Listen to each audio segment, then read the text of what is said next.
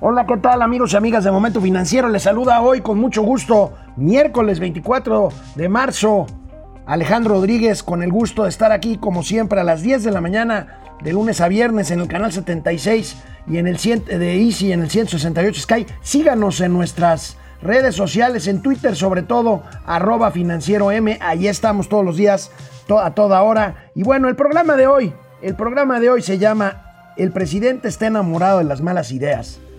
Es un artículo, otro, durísimo. Vamos a comentar un artículo del Financial Times, este influyente periódico británico que eh, mi amiga Jod Weber hace un recuento de lo que está haciendo el presidente Andrés Manuel López Obrador con algunas opiniones eh, de voces autorizadas que están eh, diciendo pues de que vamos ahora sí que como los cangrejos para atrás, presiones inflacionarias, la inflación que ya habíamos reportado hace 15 días que está dando lata, sigue presionando. Tenemos el reporte del INEGI de la inflación al, primera quincena, a la primera quincena de marzo, estamos a 24, la primera quincena de marzo, vamos a revisar esto, el empleo se mantiene deprimido, el presidente López Obrador reconoce por primera vez que la pandemia no está aplanada ni bajo control, ya ve que lo han dicho varias veces, vamos a revisar también eso, y bueno, de esto, de esto y mucho más,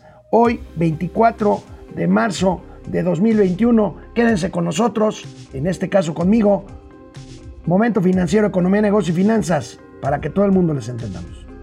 Esto es Momento Financiero. El espacio en el que todos podemos hablar. Balanza comercial. Inflación. Evaluación. Tasas de interés. Momento Financiero. El análisis más claro. Objetivo y divertido de Internet. Sin tanto choro. Sí. Y como les gusta. Peladito y a la boca. ¡Órale! ¡Vamos, réjete bien! Momento Financiero. Bueno, pues aquí empezamos Momento Financiero, canal, canal 76 de Easy, canal 168 Total Play. Aquí estamos con mucho gusto. Esta mañana, esta mañana el INEGI, el Instituto Nacional de Estadística y Geografía, ah, vaya que aporta datos, este autónomo instituto que funciona y funciona bien allá en Aguascalientes, el INEGI da a conocer eh, el índice nacional de precios al consumidor, que no es otra cosa que la inflación. Fíjense nada más, en la primera quincena de marzo la inflación crece 0.53%. Es la cifra para esta quincena, para la primera de marzo, más alta desde 2013. No se veía una inflación de este nivel en una primera quincena de marzo. Vaya que si hay presión anual, anual que es la que nos importa, 4.12%, muy por arriba de lo esperado. Lo esperado es menos de 4%. Eh, venimos de inflaciones de 3.7 más o menos en la última previsión anual. Tenemos 4.12% a la primera quincena de eh, marzo. Tenemos la gráfica de nuestros queridos amigos del INEGI. Aquí tenemos este, pues, eh, la, línea, la línea que nos importa es la línea verde más fuerte, es la inflación total, la otra es la subyacente y la no subyacente, pero vamos a ver la línea verde y vemos cómo viene un, eh, eh, una tendencia alcista en el, en el último periodo de la gráfica, que es este, esta presión que estamos viendo en la primera quincena, en la primera quincena de marzo. Eh, vemos esta tendencia alcista. Mañana hay junta de eh, monetaria, de política monetaria en el Banco de México. Vamos a ver qué pasa con las tasas de interés, si los miembros del Banco de México mantienen la tasa en el nivel en el que está o la suben en vista de estas presiones inflacionarias. Recordemos que el, objetivo principal del Banco Central, del Banco de México, es contener la inflación para evitar eh, que se caiga el poder adquisitivo de la moneda mexicana y con todos los, eh, pues los problemas que atrae una inflación, una inflación alta. Revisemos la tabla, la tablita eh, que siempre tenemos por aquí en, en, momento financiero del INEGI. Vamos, vamos a ver este, esta, esta tabla y bueno, pues vemos ahí en el centro, arriba del lado derecho, la inflación anual de 4. 12%. Y bueno, pues vemos, vemos presiones, eh, la inflación subyacente, La inflación subyacente 4.09. Vemos ahí alimentos, bebidas y tabaco un, un, un aumento del 6.5%. eh, mercancías no alimenticias 5%.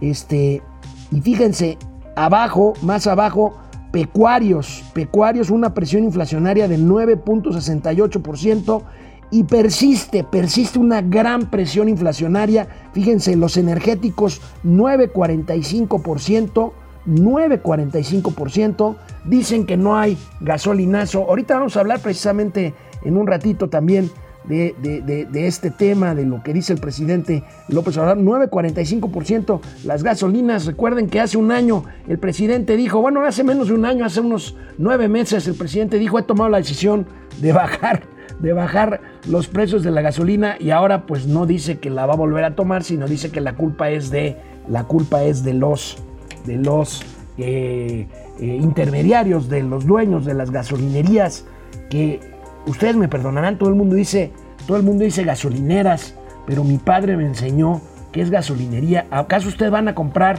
cuadernos a la papelera o a la papelería? Es gasolinería, con perdón, aunque todo el mundo dice gasolinera, con perdón, este, un beso a mi papi donde quiera que esté. Y bueno, vamos a ver, vamos a ver qué más. El empleo también, reporta el INEGI Empleo.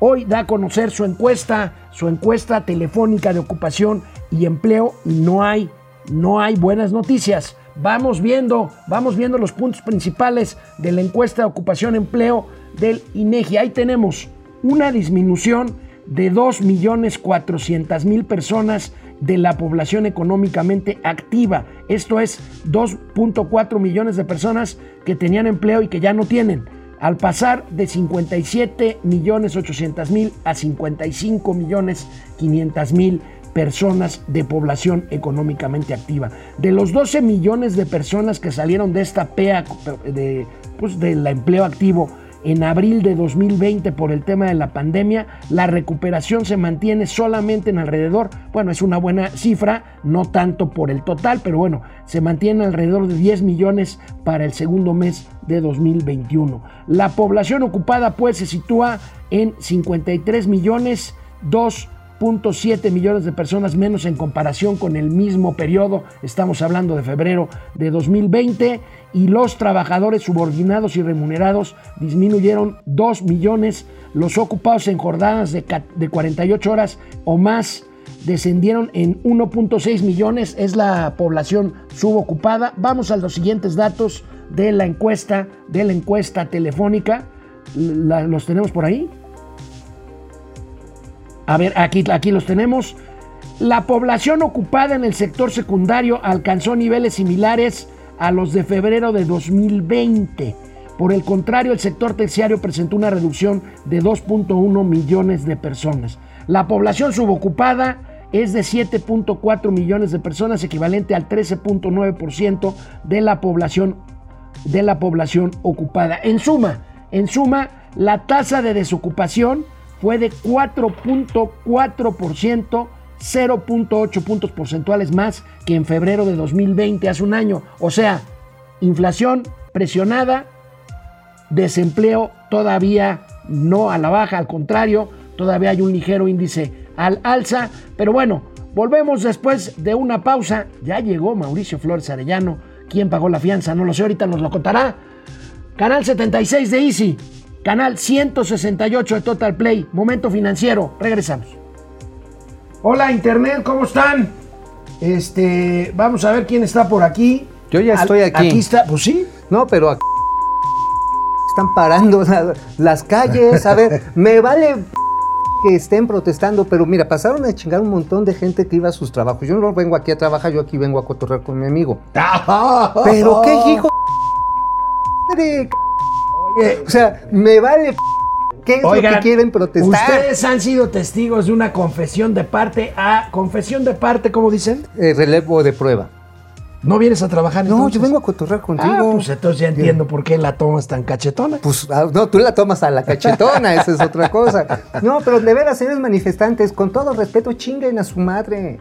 O sea, digo neta, ¿quieren, quieren joder a alguien? Vayan a la casa del funcionario y no pasen a joder a la ciudadanía. Alejandro Méndez desde Querétaro, Carlos Santoyo desde Jerez, Zacatecas, Francisco Guerra, excelente miércoles, jefe Alex. Espero que las iniciativas del nefasto de Monreal solo sean vaciladas porque parece el primer intento de meterse en propiedad privada. Al rato van a decir que tienes un patio muy grande que hay caben tres familias. Fíjate que es curioso que el, que el senador Monreal presente iniciativas, ya van cuatro y las retira. Pues sí, no, bueno, es que es parte del, Parte del juego político. parte ¿o del juego político, por supuesto, es este... Ahora sí, te meto calor para que luego pidas frío. Es- esa es la tirada, esa es la tirada. O sea, siente la recia para que después la pidas con más cariño. Bueno, pues saludo esta mañana a mi amigo Mauricio Flores Arellano que viene algo alterado No, vengo... por una manifestación. Vengo, vengo empadronado. Ah, no es en... No se puede decir eso. Bueno, ya me hicieron hacer eso. A ver, a ver, señores, ustedes van a su trabajo. Yo, lo decía en internet hace rato, yo vengo a, a divertirme con mi amigo Alejandro. Yo realmente no vengo a trabajar. Pero la gente que sí tiene que ir a trabajar, hoy le partieron el hocico de una manera espantosa. Y se la siguen rompiendo, o sea... Oye, este, como poca. se la rompió otra vez al gobierno de la 4T, el periódico Financial Times. Hoy sí que cachetadota. ¿Cuántas van, eh? Ya, ya. No, bueno, yo creo que podemos hacer una edición especial de Cartas a México del No, Financial no, bueno, Times. un duro texto, un duro texto del Financial Times firmado por mi querida amiga Jod Weber, corresponsal de este diario. A ver, ¿qué dijo? ¿Qué aquí dijo Josh En? México, vamos a ver la imagen de la nota. Ahí tenemos, ahí tenemos. López Obrador está enamorado de malas ideas para llevar a México de regreso al futuro, que no es otra cosa que llevarlo al pasado. Duro, duro artículo en Financial Times por enésima ocasión. Vamos a revisar, querido amigo, los, los puntos principales del reportaje de Jod. Bueno, pues que está atado, que está atado a una ideología que pues trató de hacer del Estado el eje toral de desarrollo, esto fue en el siglo pasado, Sí, claro. pero sobre todo en la, en la primera mitad del siglo pasado, y que los problemas lo han rebasado. El Y bueno, presidente encara propuestas que llevan a México hacia el pasado, pues está clarito, ¿no? Pues de bueno. la ley eléctrica. La ley eléctrica, pero también la concentración de poderes en una sola persona, el ataque a las instituciones autónomas como es el INE, como es el Instituto Federal de Telecomunicaciones, a la Comisión Federal de Competencia, Oye, al ataque al INE, Al INE, al Instituto Nacional de Acceso a la Información. al INAI. Ajá. Atracción apasionada por ideas que han mostrado su fracaso en América Latina en la mañana en que el presidente recibe al presidente de Bolivia, que ni me acuerdo su nombre, pero que es, Que es un títere de es un este- títere de Evo Morales. Sí, a Evo, ¿no? A Evo, le- Pues sí. la Evo lo iba a recibir, porque acuérdate que a Evo aquí lo recibieron A Evo. a Evo como héroe del mundo mundial. ¿Qué Luis? Arce, el Luis Arce, presidente de- Luis Arce, pues es, Luis es Arce. un, es un tompiatito de Evo, ¿no? Suena O sea, como a futbolista, ¿no? Pues no sé, yo creo que más bien lo patean. A ver, vamos a ver qué más dijo este, el, el Financial Times. Se ha quedado corto en todos los temas de gobierno. Híjole, esto pues, es un eufemismo de decir que ha fallado y que hay Sí. incompetencia. Y que hay muchos errores y que más bien yo diría que los logros que son contados en este gobierno pues quedan oscurecidos por problemas como el sanitario, como el de recuperación económica, como también el ambiental, amigo. Y hoy por hoy, por ejemplo, no lo mencionaste, te venía escuchando en podcast. Amigo, a pesar de que iba ahí sorteando, ya sabes, el relajo vial de esta ciudad, este, pues resulta que también hay un fuerte crecimiento de la migración, ya no de centroamericanos, de mexicanos a Estados Unidos. Y esto se debe precisamente a estos fracasos que está señalando el Financial Times. Bueno, dura, dura, dura este, crítica del Financial Pero, Times pero se les resbala, ¿no? O sea, No, le bueno, vale, pues le hoy, vale hoy, la verdad, ah, no sé ya si terminó la conferencia de prensa. Larga, si, ¿no? Si le preguntaron, pues ya sabemos lo que iba a Pues, y contestar. además tú que ya a la larga te Pero como dice, ¿no? como dice el, el, el, ¿El qué? el finan, el finan, el, el Financial Times. El Financial Times es un pasquín inmundo del mundo mundial.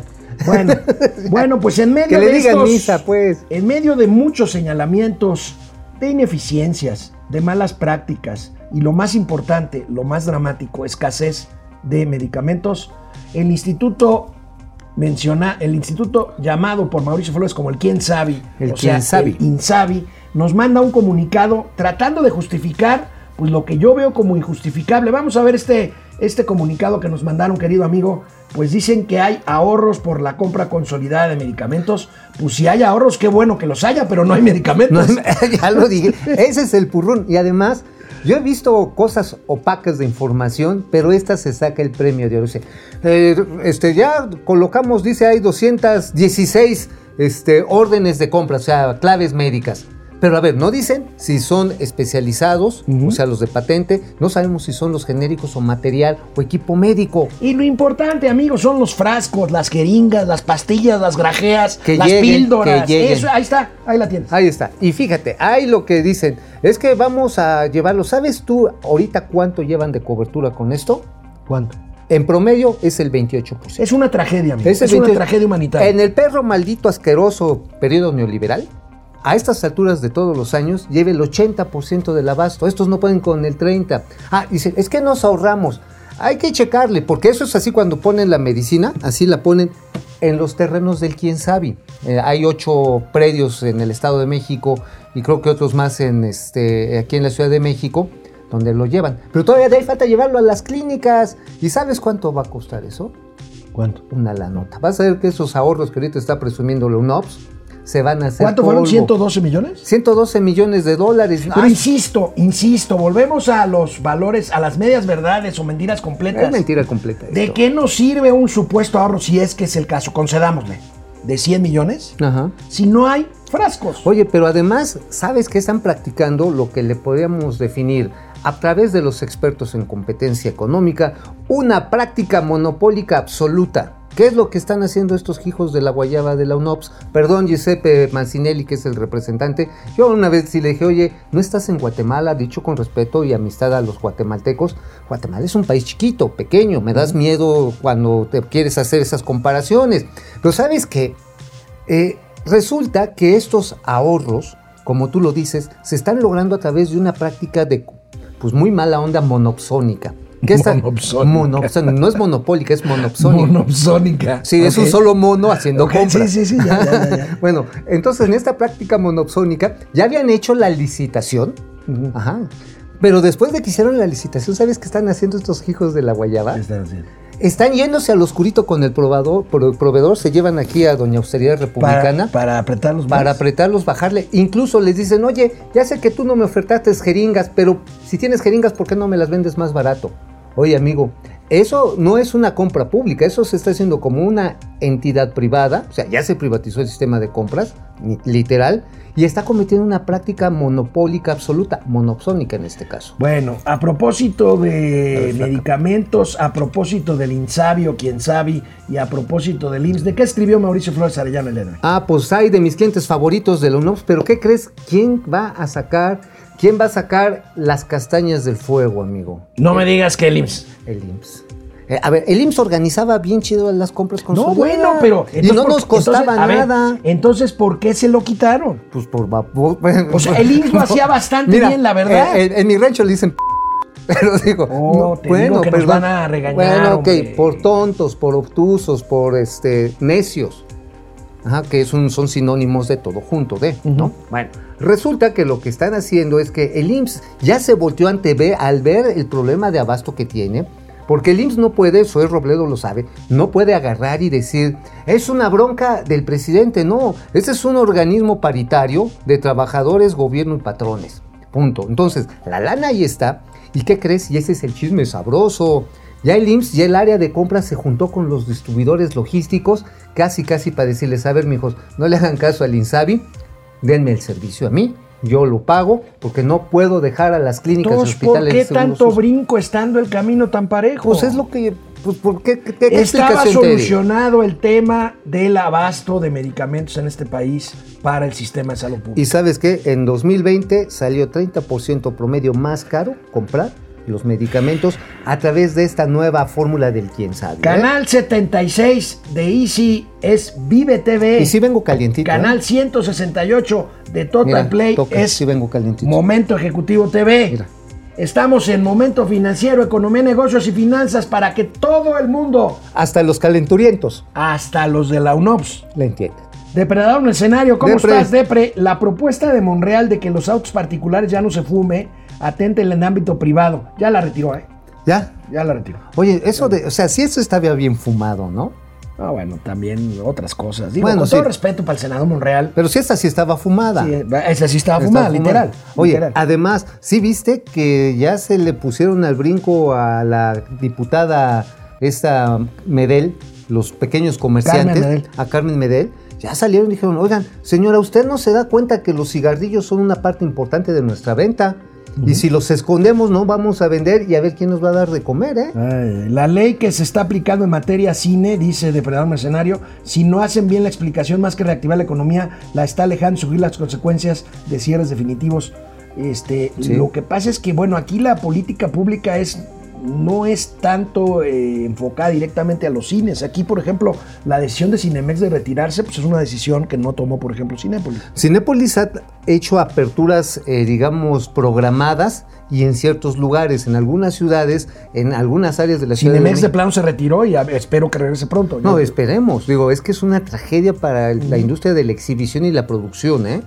Realmente. Aleida Chavarría, buenos días. Paco Guerra, no cabe duda que el faraón que encabeza este país es viejito santo como paloma, necio como burro y loco como cabra. Dios. Dios mío. Dios Ahí sí mío, nos van a. No, no, no. Este está más enojado que tú, amigo. No, sí, no, sí, este sí anda. José M. González Ochoa. Saludos, yo, Alex. Gracias, José. Pili Sainz, hola, mi reina. Ahora ¿Qué onda, las Pili? playas se están preparando para la Semana Mayor. Esperemos que ayude a esas empresas turísticas económicamente. Ojalá. Oye, ¿sabes cuál es el problema, amigo? Que Ojalá, si no vienen los es Sí, pero pues ya ves el decálogo de ayer de ponte bloqueador y Ajá, este, llévate tu, patito de paraguas. hule. Ajá, tu paraguas Este, en tiempo de de- aguacero. a ver si paraguas, si quieren semana, en la semana de recogimiento, pues a ver qué hacen. Vamos a ver, ayer la No, canciller bueno. alemana Angela Merkel dijo que la cosa está grave, que viene un problema serio. Es que está mutando el virus. Ya hay como cinco o seis este, vari- variantes del bicho este. Eliseo COVID-19. Hernández, saludos desde Huejotzingo, Puebla, ahí donde está el aeropuerto internacional. Cerdán. Oye, qué bonito es por allá. ¿eh? Sí, es muy bonito. Y está cerca de Cholula, ¿no? Ahí hay una ciudad que, que simula un pueblo me- del medioevo, ¿cómo se llama? Ajá, un sí. lugar turístico. Ay, no me Ahorita acuerdo. nos acordamos. Está re bonito. Regresamos a la tele. Bueno, pues hoy, amigo, el presidente de la República urgió a acelerar el proceso de vacunación. Reconoce dos cosas. ¿Que no hay vacunas? No, eso, eso, no, eso nunca lo va a decir. Reconoce dos cosas, que la pandemia no ha sido controlada y que es posible un nuevo pico de pandemia. A ver, vamos a A ver. ver, viene. Vamos a seguir fortaleciendo el sector salud en el país. Ese es el plan, eh, regresar a la, a la normalidad. Sin embargo, todavía tenemos que eh, seguir atendiendo la pandemia, porque no podemos confiarnos eh, tenemos que estar preparados para enfrentar en mejores eh, circunstancias una posible tercera ola de la pandemia. Ahora eh, van bajando los el número de contagios, pero este, tenemos que apurarnos para vacunar. De modo que si hay un eh, rebrote, eh, una tercera ola, ya nos agarre vacunados, sobre todo a los adultos mayores. Hoy en la mañana precisamente ya tomamos la decisión de eh, ampliar eh, la vacunación. Va a intervenir eh, la Secretaría de Marina, la Secretaría de la Defensa, todo el personal médico para vacunar a más personas. Oye, amigo, este, pues la verdad está en que de entrada lo que tiene que haber son vacunas y no hay. Digo, si quieres acelerar algo, quieres repartir agua, pero no, tienes pero el agua. Ese discurso de ya tomamos la decisión de ahora sí, le hace hasta así, empujar.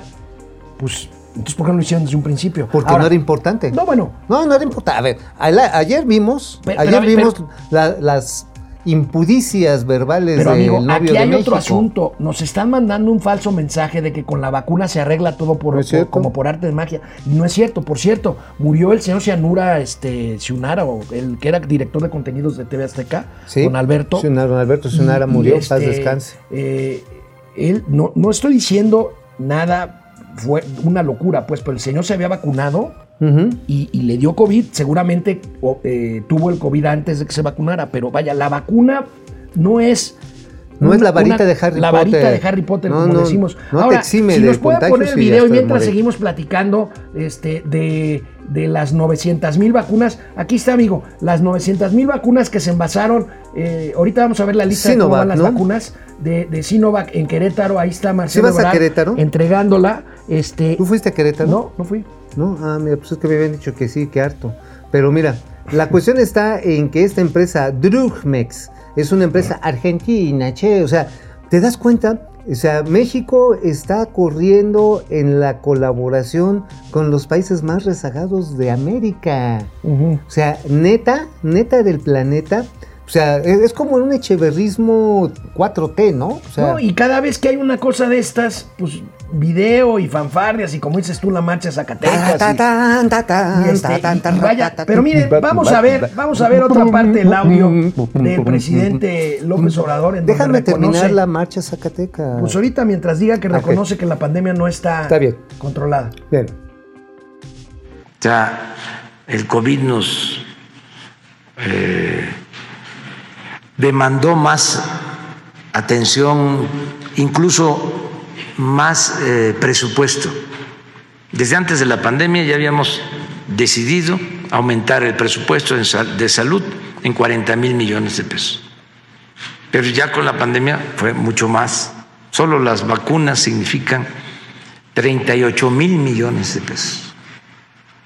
Entonces, eh, esperemos que terminando de vacunar a todo el pueblo, que ya tenemos los contratos, eh, que se controle por completo y en definitiva la pandemia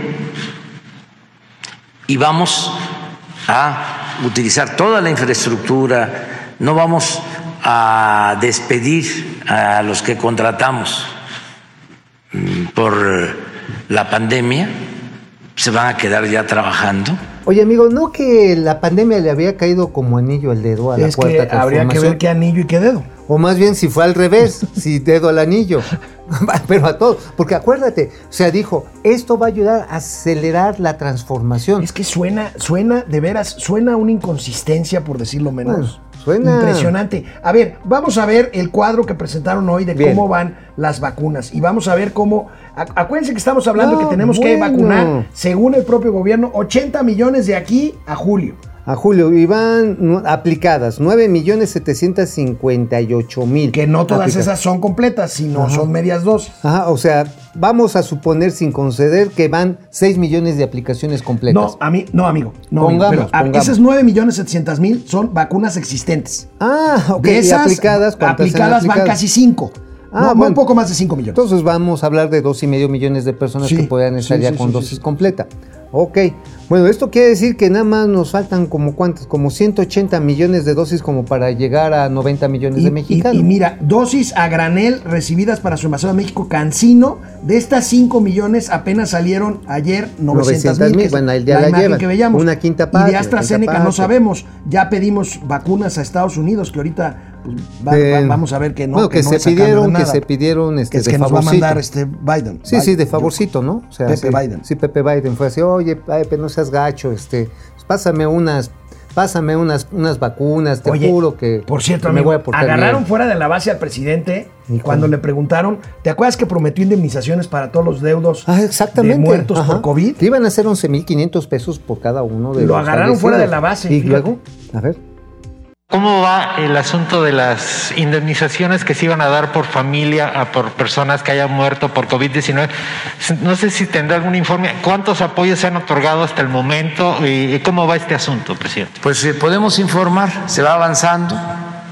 Este, yo le voy a pedir a Jesús que hoy dé a conocer un informe sobre cuántas personas han recibido apoyo, han sido beneficiadas con ese programa.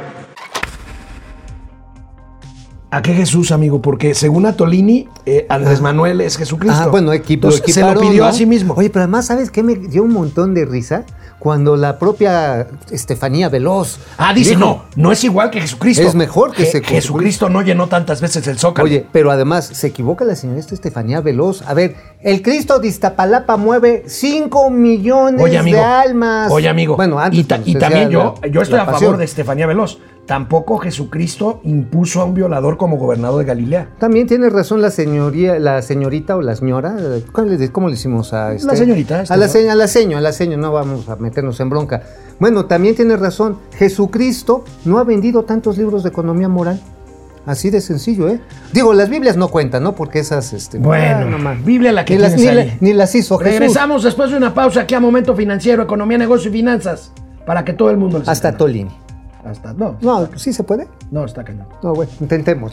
Gracias a nuestro querido amigo y parte de este staff, Daniel Rosas. Daniel. Daniel Rosas, porque Valquirrico es el lugar al que me refiero. Valquirrico. Es ahí Ah, en Puebla, está cerca, cerca de cerca de Huejotzingo. Es un pueblito mágico que simula un pueblo medieval. Que no lo conozco, pero he visto fotos, dicen que es muy bonito. Que es muy bonito, que es Este, una atracción, fue ¿no? Y dice que es muy bonito. Que es una atracción turística, Sí, sí, sí, ¿no? sí, Oye, además, medieval. ir a, ir a Cholula también es bien Cholula padre. es bonito, eh, Cholula es bonito. Ir ahí a la pirámide esta grandota y... ¿Sabes también que está El padre? campus de la UDLA es muy bonito. ¿Sabes lo que sí está medio pinche? ¿Sabes qué es? El- la- eh, lo que era la laguna de Valsequillo hoy es un, pues es un vertedero A de aguas Valsequillo no había por ahí un este, African Safari. Está el African Safari. ¿Todavía está? Porque No su sé, dueño pues, murió. eh, Murió ya hace, un muchos años. Sí, pero estaba abierto hasta hace dos años con cierta funcionalidad normal, pero ahora con la pandemia. Bueno, pues ahí híjoles. saludos a todos los poblanos. Saludos, Eliseo. Hernández, A Fernando salud. A. González, Ismari Martínez, ¿cómo estás, Ismari?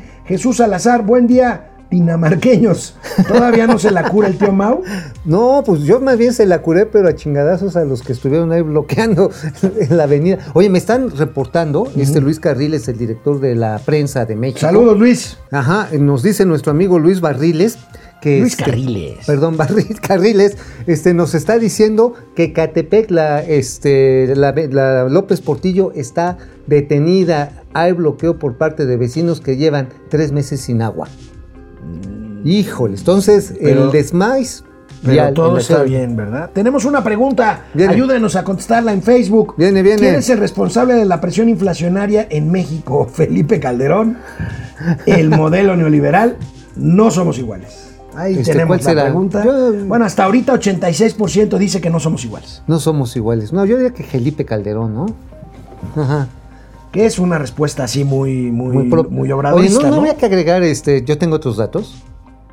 Mira, Digo, estaría chido. ya me corrigió el jefe Rosas y ¿Qué ya me puso una, pero de tamalero. A ver, ¿qué te Es dijo? Valquirico, jefe, no Valquirrico. Y dije Valquirico. Valquirrico, pues qué rico, ¿no? es que es que como vas allá a lo de los productos por los productos poblanos, ahora sí que es- te, te chacualearon las Esos nylon, que te venden en te chacualearon las nylon, ¿no? O sea, Este, te- José 700 Tenorio. veces vas allá por José ellos. Tenorio, buenos días, tío Ale. El máster de las finanzas para nosotros los mortales que, no, no- que nos interesa estar ¿Cómo están? informados. Gracias. Héctor Martínez, gracias por los verdaderos datos, aunque en Palacio Nacional no les guste. No, pues no les gusta. Vamos a la tele, ahorita volvemos a cotorrear aquí con ustedes.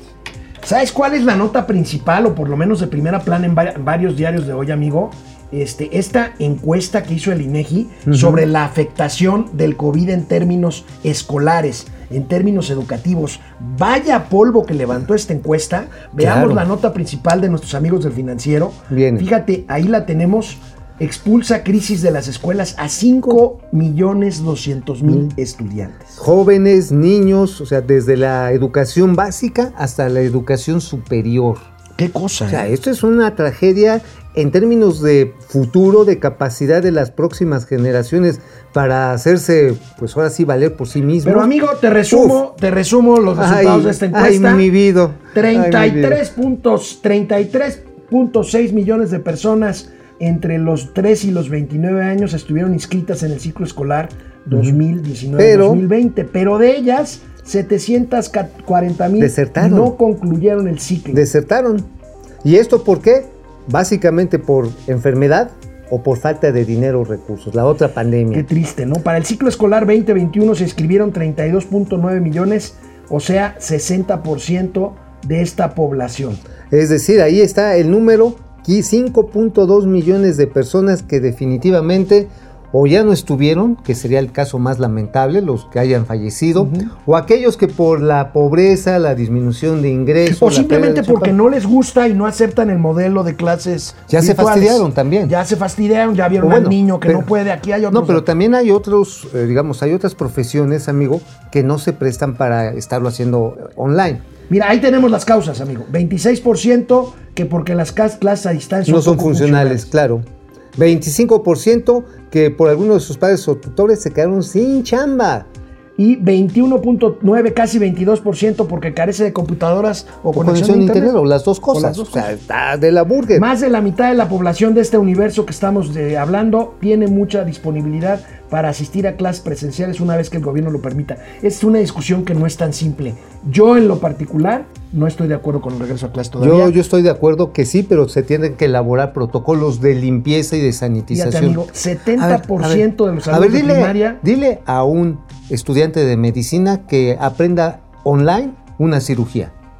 Quema mucho el sol, ¿no? Sí, amigo, pero aquí estamos hablando, ver, neta, aquí neta. estamos hablando de la A principal ver, a pandemia químico, en 100 años. a un químico que se ¿Eh? necesitan, le vas a enseñar a solamente llenar los cuadritos Tienes de razón, amigo, pero un escenario de pandemia ver, es como un cálmate, escenario. Sheinbaum, No, parece no, no, Sheinbaum, no, o sea, no, se abre nadie, no, se abre nadie. Y vamos a poner Amigo, naranja, amigo, naranja chedrón, naranja muerto, naranja rojo, no naranja hemos podido limón partido. controlar la pandemia. ¿No has podido? Medio millón de ver, muertos. a ver, o a sea, ver. si hubiéramos tenido desde un principio ver, pero no los protocolos adecuados, no los tuvimos. Ah, pues- entonces no podemos regresar a la Pues escuela. entonces se construyen. ¿O tú qué quieres? Digo, tú porque ya estás viejito y ya no sales de tu yo ya no voy a la escuela, pero no. no, ¿alguna vez fuiste?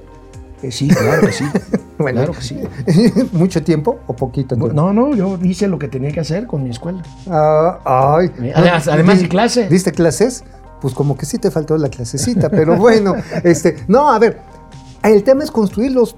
Y ahí sí, un tiro con el, con el tío Alex. A ver, si no tienes un protocolo, lo construyes y tienes Pues sí, que llegarte. pero a ver, tenemos a un doctor López Gatel que dice que nos pongamos Copperton y que nos llevemos nuestra, nuestra llantita, nuestra patito Alberca. de hule A a la alberca. ¿Tú sí y vas a la estamos alberca? pensando. ¿Vas a ir a la alberca? y estamos pensando en regresar sin tener protocolos de, sal- de salud. Por- Por, por Dios. eso, a ver. Quieren vacunar a los maestros a cuando ver, todavía las no terminan escuelas de vacunar privadas, al las escuelas privadas de salud. están desarrollando los protocolos, hay que normalizarlos. Hay países en los que están, por ejemplo, digo, me voy a comparar con alguien muy high, con los franceses, incluso los alemanes que temen otra vez un repunte de la pandemia. No hay comparación. No, no, pero a ver, pues si estás pensando en compararte con Bolivia, ya te pareces al Eres señor de más Palacio necio que la tía tú. A ver, se generan los protocolos, es decir, a ver, niños, si van a jugar a los encantados en- a la hora del recreo, nada más que sean encantados virtuales, así, touch, o sea, así, Ah, No, no, no. o con, o iPad, o con iPad, o sea, Es, haz de cuenta. Mauricio Flores en la mañanera explicando lo inexplicable. Vamos a jugar quemados Tú ya estás quemado. sin quemarnos o sanitizando la pelota. O sea, imagínate, estaría chido. O sea, agarras la pelota y cada vez que la vas a chutar le Sí, pasas ajá, gel. sí, sí. Bueno, de entrada le pones agua a las escuelas públicas. Mira, las escuelas públicas, algunas están saqueadas en, esta, en este cierre. Bueno, primero les Hay pones agua pública. Bueno, Les pones, a ver. mira, vamos a pasar a Pues otro si no, tema empe- porque- si no se empieza no, a hacer esto, ¿cuándo van a regresar? Digo, tú, tú ya no sales de ahí de tu sarcófago, hermano, ya, ya no hay, ya no te preocupas, estás como Nosferatu, nada más en las mañanas sales, y llegas aquí. Pero los chamacos no solamente necesitan aprender presencialmente cosas. Bueno, a ver También si es ponemos, socialización. A ver si ponemos, eh, Argenis, en nuestras cuentas un- una pregunta de que A ver, sí, de si viene, nuestros viene. queridos amigos están o no de acuerdo con el regreso pronto a clases presenciales. Ya estamos aquí. ¿Bajo qué condiciones? Que den ideas. No, no, no, que den ideas.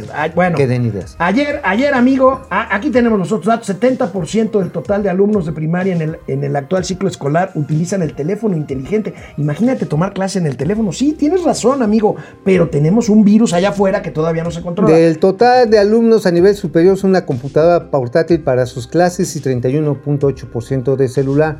Oye amigo, pero a ver, no solamente es un virus, hay un chingo de virus. O sea, este, eh, después de esta pandemia vienen otras. Entonces, si no empezamos a corregirnos, sabemos que el señor Hugo López Gatel se va a poner eh, copertón en sus cositas para solearse bonito. Allá, este, ¿tú se las pondrías? O sea, imagínate así, les- aplicándole Copperton en la espaldita ¿no? a, don Hugo oye, López. Alejandro, oye, Alejandro, ese, ese Coverton que me pongan sirve para lo que sirve y no sirve Sirve para lo que no sirve. sirve. Entonces, Entonces, este, quita la mano de ahí. Te, riego por- te ruego, por favor, que me des este, mejor... Este, Respiración de boca a boca. Híjole, qué, qué- qué bonito. Eso está muy sexy. Ayer se Santa. reunió el canciller Marcelo Ebrard con una delegación de alto nivel que envió Joe Biden para tratar el tema fronterizo. Veamos las imágenes. Es una delegación, fue una delegación encabezada por Roberta Jacobson. ¿Se acuerdan? Muy querida Uy, claro. como embajadora, Gran como embajadora. de Estados Unidos en Con México. el gobierno de, de este Barack Obama. de Barack Obama. Ahora es la encargada de la frontera sur de Estados Unidos, o sea, la norte nuestra. Y bueno, pues aquí Oye, amigo, en ese momento que estaban en la reunión, bolas que empieza el operativo en Villahermosa para contener los flujos migratorios del sureste. Oye, se empezó a desplegar. ¿eh? Pero el presidente dice que no lo presionaron para hacer esto a cambio de No, vacunas. a ver. Miren, Ah, les mandaron las vacunas porque este, ahora eh, van a sellar la frontera. No fue así, presidente. Claro que no. Eso lo hacían antes. Y este y se quedaba callado el reforma. O sea, Descarta entonces que sea una visita, digamos, de supervisión de estas medidas en la no frontera. aceptamos nosotros visitas de supervisión si no somos colonia. No somos protectorado. México es un país independiente, soberano, libre.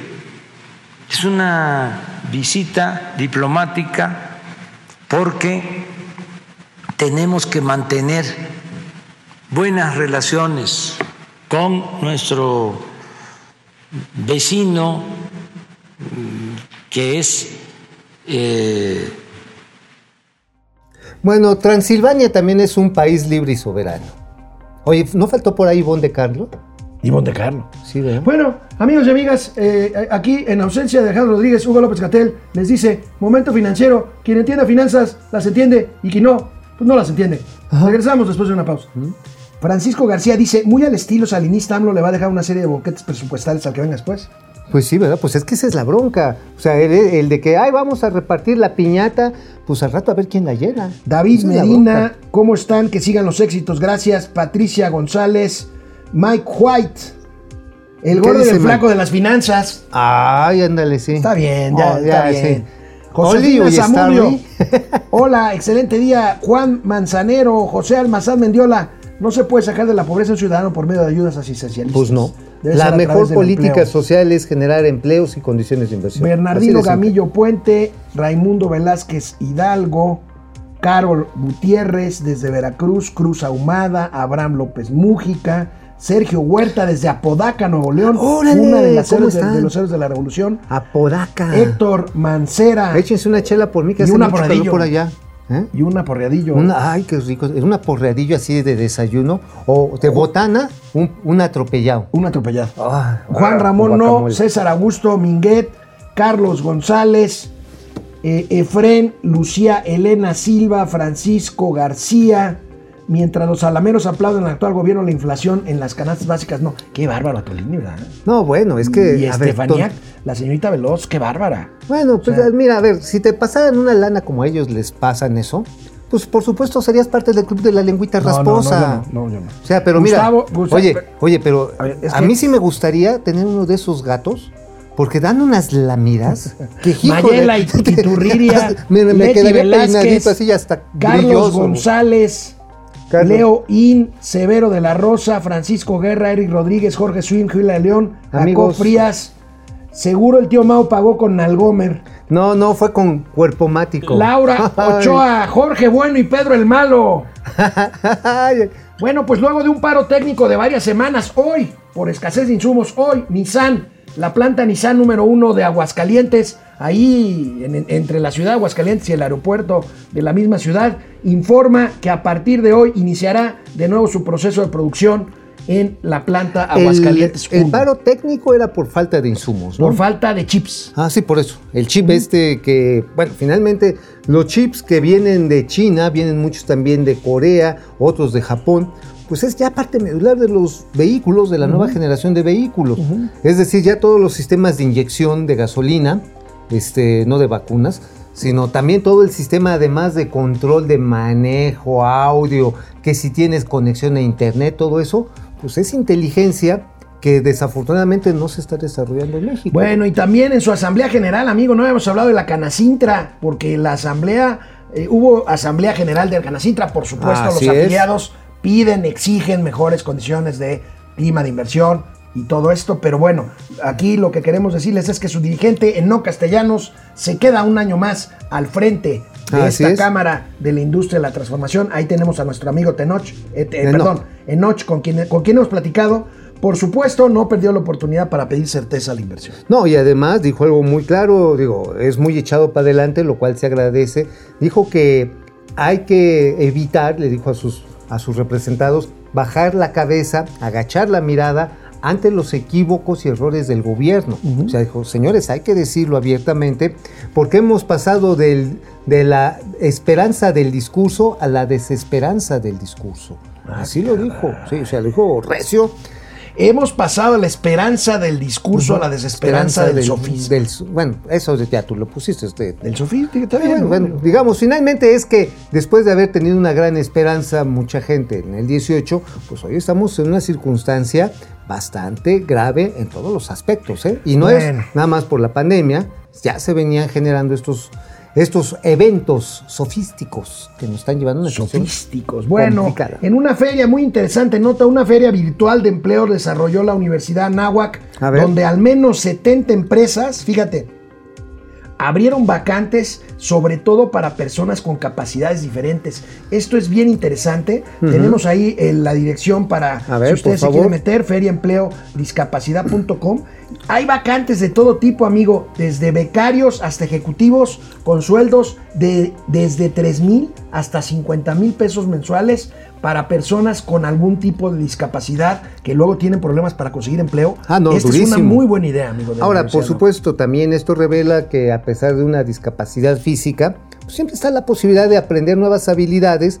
Y hay gente que aunque tenga, no sé, imposibilidad de moverse con sus dos piernas, que haya perdido parte de la vista o la vista completa, pueden aprender habilidades ejecutivas y obtener un salario que no está nada mal. No, ¿eh, no, no, hay que ver 50 mil eso. pesos. A ver, podemos poner otra vez la dirección Ahí URL, viene, por por favor, favor. eh, para que nuestros amigos que nos están viendo puedan Feria ver ahí. del Empleo, discapacidad.com de la Universidad Anáhuac, Ahí México. la tenemos, gran iniciativa de la Universidad Nagua, qué bueno. Oye, habría que también que sumarse la Secretaría de Economía, bueno, la del Trabajo, ¿no? Luisa pues María sí, Alcalde, pues ¿no? sí. Pero, ¿no?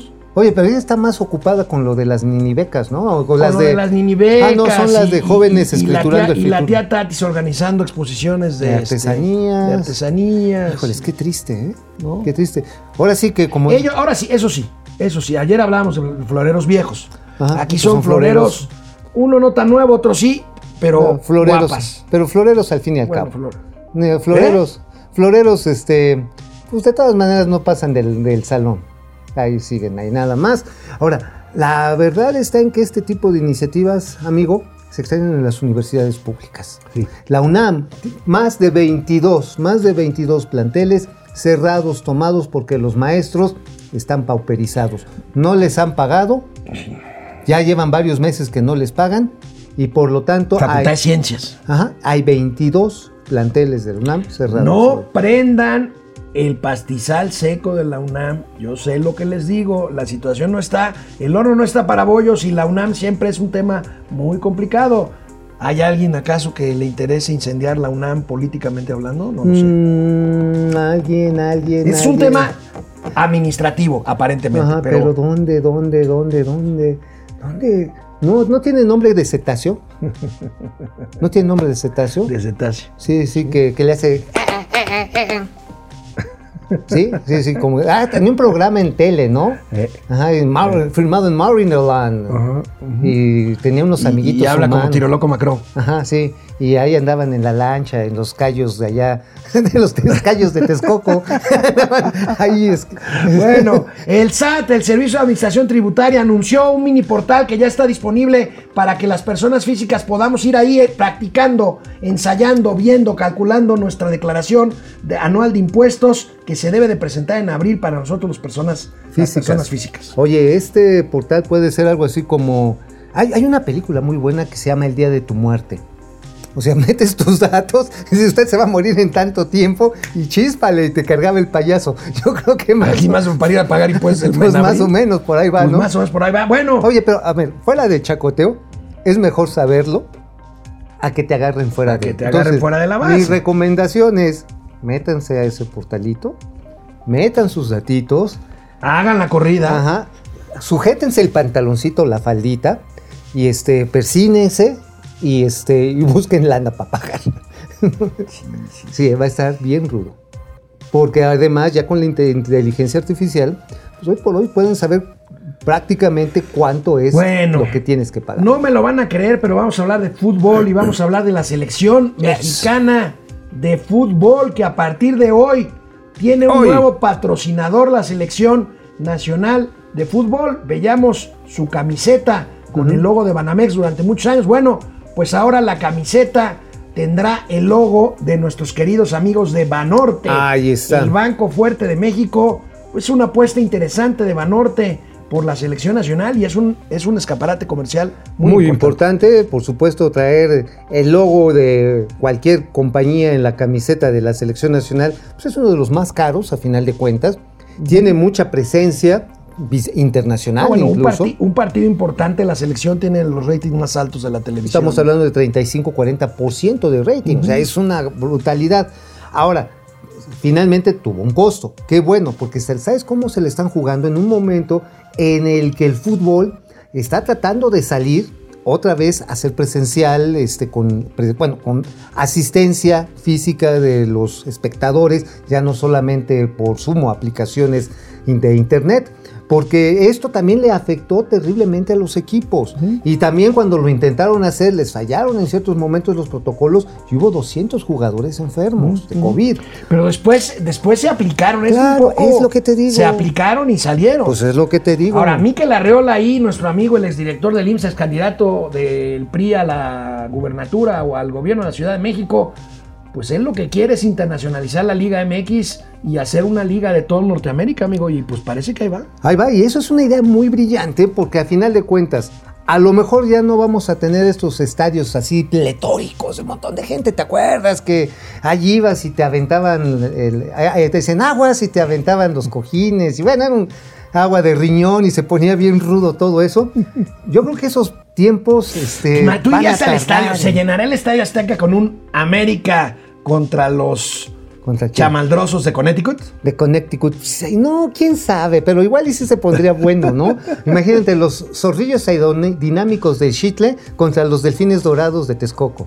No, bueno, No, pero ya bueno. estamos ampliando la liga. Bueno, amiga, amigas y amigos, mañana será jueves y aquí estaremos en el momento financiero. Voy a echarle ganas, pero es que hijos de su chiflusca Véngase más madre. temprano, amigo. Yo me vengo a todas horas, pero el problema es que luego me paran, Nos vemos, nos vemos mañana. luego me detienen. Nos vemos mañana aquí en Momento Financiero.